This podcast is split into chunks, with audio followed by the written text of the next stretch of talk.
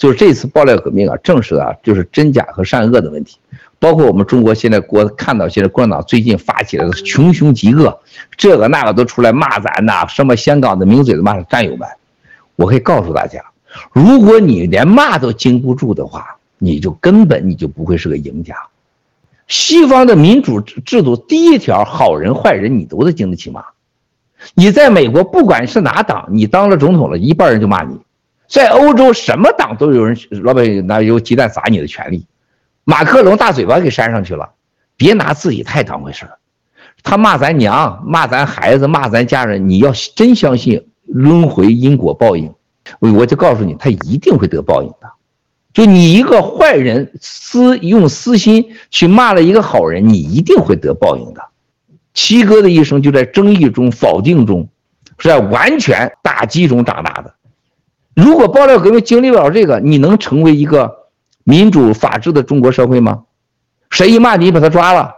像你们这样说法，就就大家战友的感觉，露大脑袋一说咱抓起来，左耀严轮奸呐，啊，枪毙，咱不比共产党还坏吗？他有他骂人的权利，他有他要面对着骂人后的后果，他要挖咱祖坟，他有这，他可以给这么说，他可以这么讲，你可以讲一万次，但你要面对这个后果，这就是我们要的社会，好人。要有一个能在社会得到好的结果，坏人能得到惩罚，这就是我们新中国联邦追求中国人法治的社会、信仰自由的社会、言论自由的社会。但是你要承担后果，这个大家看到以后，你你看你七哥受到了这些年的骂啊，当年的李鸿宽骂的那么难听，你像我，我要我要红一次脸都不叫男人，因为我违心而论。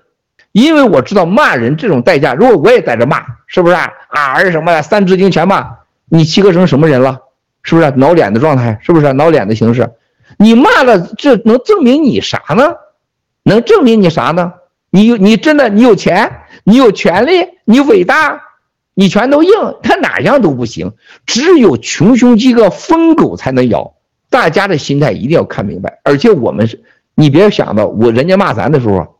马明哲得恨死咱了吧？你站位思考，马明哲可不认为咱是正义的。完这说我他妈怎么惹你郭文贵这个兔崽子了？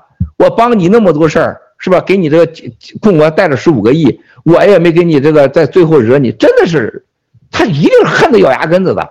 我们有那么多朋友，你像那海航王健、陈峰说，我招你惹你了，你们把我给搞垮了，哇塞，不恨死我了吗？